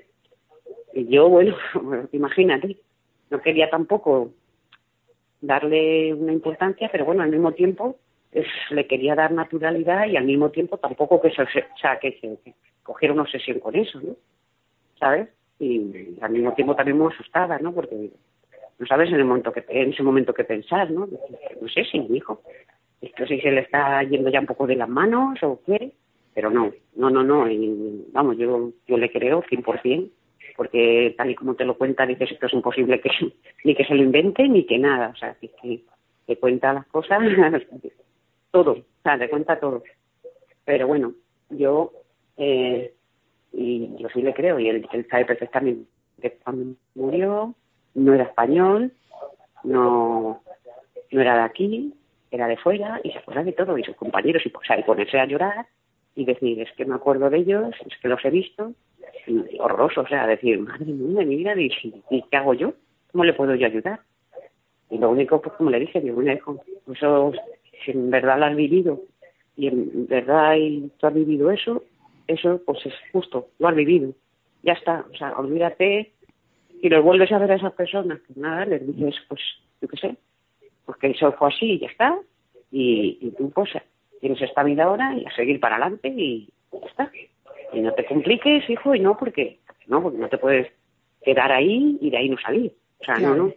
Pero claro, lo que pasa es que, claro, si le pasaba o cuando tenía esos viajes se encontraba o, ¿sabes? Digo, pues, pero no, bueno, ahora está, ya, bueno, ya un tiempo que está más tranquilo, no me ha vuelto a decir nada de eso los compañeros y viaje, pues bueno, no, la verdad es que últimamente no ha tenido, o sea, no ha dejado de tener de vez en cuando. No, no, mamá, no me ha vuelto a pasar eso. No, tal. Pero vamos, con normalidad. Y él tampoco le da importancia, ¿sabes? Muy bien. No le da, no se queda pensando. Sí, para él son mal, no, no, excursiones, no esas excursiones que decíamos, ¿no? Esas experiencias. Exacto. Sí. O sea, y está muy bien que la haya, yo creo que Pero la hayas no, educado en ese, en ese pensamiento, Marta, porque si no, eh, además hay que decir Sí, que ella la ha llevado sí, claro, psicólogo, me le han dio- hecho todo tipo de test y el niño no tiene ningún problema, es un niño sociable, saca buenas notas, no es un no, chico no. retraído, o sea que es una un niño totalmente no, no, no, normal, no, pero un niño muy, que... muy querido, querido y lo que pasa que claro, que, pues y él lo sabe y lo sabe y bueno, pues lo, lo tiene ahí, pero no le da, o sea, le da la importancia justa. O sea, Pues me ya parece está. genial. A- Aparte, lo respeta mucho, lo respeta mucho, porque cuando ha asustado, bueno, no se pega un grito en la cama, ¿qué pasa? No, no, porque tío, pues a lo mejor vio una sombra o vio alguna cosa. Pues, pues como todo, vamos, yo como que en esas cosas creo, pero igual, lo, está ahí, lo respeto y punto, ¿sabes? Tampoco me obsesiono. Y a le pasa bien. eso, yo es lo que le he hecho, le he hecho de ver, ¿no? De que no pasa nada y, y bueno, y ya está, ¿no? Y, claro que no pasa nada. está- él, no está obsesionado, ¿no? Él no está obsesionado, es que es cuando, pum, le aparece o, o le pasa eso de los o lo que sea, ¿no? ¿Tú Pero le has notado, Marta, que a lo mejor cuando le pasa es cuando a lo mejor está de exámenes o ha venido de un cumple o se aproxima alguna fiesta o algo en algún episodio que le esté un poco más estresado o alterado? Sí, a lo mejor un poco más deprimido, porque tuvo una, tuvo una temporada que, pues no sé si fue pues, lo que te digo, a lo mejor viendo alguna película o alguna cosa. Lo que es que él, el tema ese de la guerra, eso le influye mucho, ¿sabes? Entonces, era, me acuerdo una vez, pues se entré en la habitación y le vi llorando, ¿qué te pasa? Y le dije, es que me acuerdo, mamá, es que me acuerdo de todo, me acuerdo de mis compañeros, de los que habían muerto con él. ¿Sabes? Entonces, claro, dice, se pone, él se siente, porque por lo que se ve, era una especie de, no sé, era capitán que sea. Entonces él se sentía culpable como que su, su patrulla, lo que sea, pues había muerto. Y se sentía como culpable.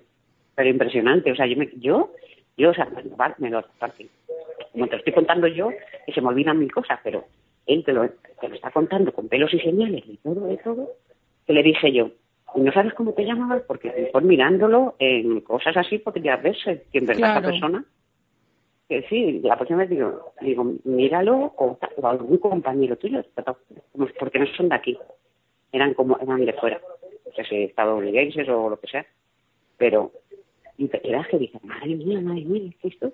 Y que no se lo saben, que no, que no, que no. Hasta que yo un momento y digo, joder, me estás contando la verdad, vamos, que le- mamá, por favor. Y yo, no, no, sí, sí, digo, pues nada. Impresionante. Yo creo que tal cantidad de detalles, Marta, porque sí que es verdad que, que, No, no, sí, no. que a Marta se le olvidan muchos de esos detalles siempre cuando me Sí, a llama. mí se me olvidan un montón. final, a mí se pero, me olvidan un montón. Pero es impresionante eh, las primeras veces y seguidamente de cuando ha ocurrido que, que hemos hablado la cantidad de detalles que, Sí. que puede dar que yo creo que quizá eh, podría ser algún tipo de alucinación, podríamos acogernos a lo que nos cuenta la ciencia, pero sí que es verdad que hay casos como este que se nos No, escapan no, un poco no, de las manos porque yo creo que, que palabras, tecnicismos, sucesos, hechos, Sí, ¿no? sí, que no, coinciden que en fechas, eh, que hubo, ¿no? Pues eh, a- a- alguna guerra o, o como él dice, ¿no? En- Sé Claro. que no soy de aquí. Sí, yo creo que, que es o como Bueno, aquella vez mira, la éramos muy pobres. La, la última, te lo digo, que o sea, la última vez que estaba tan mal llorando y todo, o sea, que me decía que porque fue, exacto, en un viaje de esos sí que lo vio todo, yo no sé qué se transporta esa época, yo no sé, no me digas, pero claro, es que los veía como se, por eso estaba llorando. Yo, no, claro, hijo, es que estás viendo como una película real. Dije, claro, mamá, es que los he visto con las tripas fuera, estaban heridos, estaban, estaban muriendo, me estaban hablando, claro, o sea, fue horroroso. Y, y estaba, estaba que yo dije, yo no sabía ni qué hacer. O sea, fue impresionante. Mamá, uno con las tripas fuera, otro. Digo, ya hijo, si te entiendo. Digo, eso, pues a ver, como lo estaba viendo en directo. Dije, no, mamá, es que lo estaba viendo, estaba ahí con ellos. Claro, él Digo, sabía "Madre como mía". que no era un sueño real, o sea, no es, no es un sueño de los de No, todas no, las no, noches, es un sueño muy diferente. Claro, no, aparte que ya lo reconoce, reconoce cuando es como que sale, él ya lo reconoce. Antes no, cuando la primera vez que me lo dijo a mí, dice, mamá, yo no sé si es un sueño, dice, pero casi no. Dice, y además he recorrido toda la casa y luego te aquí. Y él ahí, eh, que fue la primera vez, él no sabía. Yo sí, yo, yo dije, esto, esto ha sido algo de eso, que se ha, salido, ha visto, un, ha salido del cuerpo, lo que sea, un viaje, pero él no sabía. Pero ya luego las otras veces ya sí lo reconoce y ya lo sabe, ya te dice, mamá, es que me ha vuelto a pasar eso, he vuelto a viajar. Y digo, bueno, claro, Y, o sea, que ya lo sabe, claro, pero bueno, pero ya te digo, de momento me ha vuelto a ver así, lo peor fue para mí eso, lo de los Claro. estaba llorando, llorando, Porque le ¿sabes? afectó, claro, evidentemente era, pequeño, no deja de ser pequeño y sobre todo el, Claro, fue, pensar, ese sentimiento de responsabilidad, yo creo que es el que tiene él. Claro, no, yo ahí ya, a ver, me puse seria en el sentido de, hijo, no, no, o sea, eso tienes que dejarlo ahí porque si no, te puedo volver hasta loco. No, no, Porque no, hiciste muy bien. Eso, claro. no obsesionarse, Digo, no, que sea digo, natural. Claro, digo, tú tienes que ir para adelante, si eso en verdad lo has vivido y, y todo, digo, tú tienes que ir para adelante, tú estás aquí, estás viviendo aquí, estás viviendo con nosotros, es otra época, tú has ido más, más atrás y ya está, y hijo, y punto. Y si te vuelve a pasar, pues mira, le- o sea, intenta de buenas maneras, pero salir de, de, ese, de ese círculo, Claro. de eso que te pasa, que digo, porque no te lleva nada, te lleva, pues eso, mira cómo lo estás pasando ahora, que estaba llorando, estaba fatal, Qué fatal, fatal. Pena, mi chico. es que lo estaba viendo en, en directo, por así decir. Y decía, mamá, con las tipas afuera, y eran mis compañeros. Ah, bueno, mira, eso, bueno, fíjate, hubo, bueno, un detalle, me puse a llorar con él, nada más te digo eso. Dice, mamá, dice, no te, yo no debía ser que no tenía familia. Dice, porque le llegaban las cartas a algunos, dice, y a mí no me llegaba a correr. Fíjate tú, ¿cómo te puedes Se decir me han eso? puesto los pelos de Eh, punta. es que te quedas tan flipa. Ya ves, algo me ha venido un poco de luz, que se me olvida las cosas. Es que un montón de cosas, a pim, pim, te empiezas a decirte todo, pa, pa, tal, todo lo que le ha vivido, todo lo que le ha pasado. Y te quedas que dices, venga, hombre, esto, no- esto no se lo ha inventado, no, me lo está contando como lo ha vivido. Pues me dijo eso, mamá, yo debía estar solo. Dice, porque a mis compañeros les llegaban el correo y a mí no. Y yo decía, hijo, pero es que a lo mejor, y todo eso llorando, yo debía de estar solo y tal. Dice, y éramos, para mí eran mi familia. Mis compañeros eran mi familia, claro. Y los estaba viendo uno con las pipas fuera, bueno, no veas. No veas. por eso ese sentimiento de dolor, qué pena. Pues nada, Marta, Estaba horroroso. Ah, has hecho Así también en, educarle así. Yo creo que la tía Luisita nos dejó Sí, él está un legado, y cuando un le legado pasa- muy fuerte, ¿no? Del que hemos bebido todos y que nos ha hecho entender estas experiencias que, que a veces, ¿no? no pues eso, ¿no? Nos hacen ponernos un poco en alerta, ¿no? Y que dejamos todo esa, esa parte de la razón a un lado. Yo creo que que con el niño ha ocurrido eso. Yo creo que, que esos viajes y esas excursiones que hace él son increíbles. Que yo daría casi dinero, ¿no? Por, por poder tenerlas y experimentarlas. Así que de verdad, Marta, ha sido un placer. Muchísimas gracias por abrirnos tu casa, tu corazón, tu familia. A vosotros, muchas gracias. Así que muchísimas gracias. Un besito, Marta. Muchas gracias. Muchos Hasta besos. luego, hasta luego. Besos. Gracias, ¿eh? Hasta luego. Pues ahí habéis escuchado, yo creo que se le pone los pelos de punta, ¿no? Cuando, cuando escucha además de, yo luego me acordé que, que la primera vez que me contó cuando el niño había viajado a ese sitio que se había encontrado con otro niño y que veía gente llorando y que también había niños, eh, él, él relataba que los niños eh, eran como muy morenos, como casi negritos, como que eran de un país así como latino y que, y que tenían el pelo muy rizado. Sí que es verdad que yo la he animado a que, a que vaya grabando todas estas experiencias para luego no, no poder publicarlas ni contarlas en este sitio o en cualquier otro, sino porque yo creo que cuando ese niño sea mayor, evidentemente la memoria muchas veces nos falla y él va a tener ahí, ¿no? Pues estas experiencias grabadas. Fíjate lo que tú decías antes, ¿no? Qué curioso. Él sí que es verdad que ha contado esas experiencias que había tenido como las primeras en las que hace esas excursiones, en las que flota, en las que viaja, donde sí que se ve en otra vida. Me parece algo muy curioso. Además, es eh, algo que tengo pendiente para preguntar a grandes profesionales porque me, me pareció muy curioso porque sí que relata esa experiencia como las anteriores que había tenido, pero sí que es verdad que regresa a otra vida. Además, no podéis imaginaros la de detalles que además hemos obviado porque ya habéis escuchado, ¿no? Que algunos no son muy agradables y sobre todo para contarlo de un niño y a mí lo que más mm, me sorprende de él porque no es un niño, podrías decir, bueno, es un niño que tiene mucha imaginación, pero a mí lo que me choca es eh, la manera en la que le afecta, en el que él se encuentra incluso luego deprimido, eh, se encuentra triste, se encuentra con ese sentimiento de responsabilidad. Entonces, yo creo que va mucho más allá de un sueño o de una fantasía después de haber visto una peli. Desde luego son, eh, con lo escéptico que son, sobre todo yo, con lo escéptico que soy, eh, pues testimonios así de gente tan cercana que te cuente algo así, pues es, es lo que nos hace, ¿no? Es, esa duda Sí. de que algo existe. Que evidentemente creemos que algo existe, si no, no haríamos un programa de misterio. Hace poco dijeron, eh, no sé cómo hacer un programa de misterio si no crees en el misterio. No, sí creo en el misterio, lo que no creo es en el circo. Evidentemente, lo dije en su día y lo vuelvo a decir. Pero claro, estos pequeños testimonios, o el, el- el próximo libro, no, el siguiente que tenemos a punto de publicar, eh, que son todo testimonios inéditos De gente que le han pasado cosas cercana, eh, pues te asombra, ¿no? Eh, Ves y que el misterio. personales claro, para y- que vean que a nosotros yo creo que a casi todo el mundo le ha pasado algo no que, que te hace interesarte muchísimo más aunque aunque al final lo intentes eh, llevar no al campo de la razón pero sí que es verdad que, que yo creo que esas experiencias es lo que nos hace seguir adelante Nos vamos, comentario de Vox. Os vuelvo a recordar, mensajes tanto por Telegram, Facebook, en Twitter, arroba misterios en V, por correo, eh, gmail.com para el programa del viernes 23, que ya hoy sí podemos daremos una sorpresa. Preguntas hacia nosotros, y, y ya os digo, mm, que si hay cinco preguntas y el programa dura 10 minutos, la culpa no es nuestra, el folio en blanco es vuestro, os hemos dejado los mandos del programa y, y cualquier pregunta, lo que se os ocurra, aunque dudas dudas, También. comentarios, audios, lo que se os ocurra, lo vamos a emitir tal cual. O sea que, como siempre decimos, las puertas abiertas, los micros abiertos y más facilidades que os estamos dando. Yo, bueno, lo único que es agosto.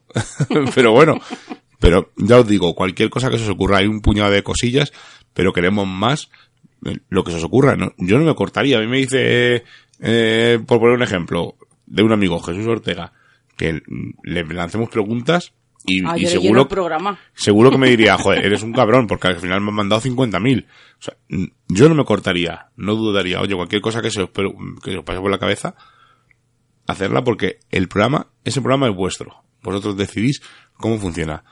Por el grupo de Telegram, Misterios en Viernes 2, por correo, misteriosenviernes.gmail.com, por Facebook, Misterios en Viernes, por Telegram, o digo por Telegram, por Twitter, arroba Misterios en V, a Rubén, a Seila, a Marcus, a Álvaro, a Isaac, Isaac. o a mí, cualquier cosa que so- sobre lo que se os ocurra, tenéis los micrófonos, nunca mejor Claro. dicho, abiertos. Opiniones, reivindicaciones, denuncias, lo que queráis. Es un, es un espacio abierto. un folio en Sí. blanco. Pues ahí está, pues ahora lo dejamos ahí. Pues vamos a comentar eh, estas pequeñas palabras que nos han dedicado eh, sobre el programa que hicimos la semana pasada haciendo un pequeño homenaje al gran Julio Verne. Y vamos a empezar con Rafa Hernández Domenech, que nos dice se nos ha hecho corto. Pues mira que cascamos, porque cuando terminamos le dije, ay, Miguel Ángel, lo que cascas. Soy Nativo 101, dice desde California, agradable este programa de Verne, muchos detalles. Hace tiempo comenté lo de la isla Socorro, ahí vi figuras amorfas transparentes. Al escuchar sobre apariciones en playas aprendí algo. La naturaleza, tecnología y fantasmas no complacen caprichos. Es curioso, ¿eh? Sí. Lo que acaba de decir. Y bonito, ¿eh? Es muy literario. Teresa nos dice, me ha encantado, menos mal que no lo hicisteis tamaño verano. Este tampoco ha sido tamaño verano, porque al final hemos dicho una hora y creo que vamos por hora y media. Cristina Blanco Moreno nos dice, me ha encantado, muy interesante. Verne es un escritor con muchas incógnitas. Lo volveré a escuchar para quedarme con todo. Y José Alba Jiménez Sánchez, gracias, me lo descargo. Un abrazo. Pues la, un abrazo semana, para ti. la semana que viene volveremos a estar aquí. Tenemos un invitado, no vamos a decir quién es. Tenemos un caso que es, mm, yo creo que uno de los casos por excelencia, pero teníamos una deuda pendiente con él, porque queríamos hacer ese programa con él, y por fin bueno, nos hemos juntado. Ha pasado mucho tiempo desde el caso, pero queríamos volver a recordar este caso, que lo conocemos todos, es de sobra conocido. ¿Lo decimos? Déjalo ahí en el aire. Vale, pues lo dejamos en el aire con una persona que dio información sobre este caso y vamos a indagar no solo en el caso, porque ya es, mm, es volver a, es un poco recordarlo, sino eh, en otros aspectos relacionados con el misterio. mm, Hechos recientes, polémicas recientes. Bueno, ya lo veréis la semana que viene. Seila, hasta la semana que viene. Hasta la semana que viene. Como ya hemos pasado el umbral mágico de la medianoche y nos reclama el misterio, nos ocultamos nuevamente en nuestras guaridas a seguir con nuestra vida mundana. Y la próxima semana nos volveremos a encontrar, y espero que con mejor voz, con nuevos temas del misterio, los cuales no revelaremos en su totalidad, porque recordad, estáis escuchando Misterios en Viernes. Hasta la semana que viene.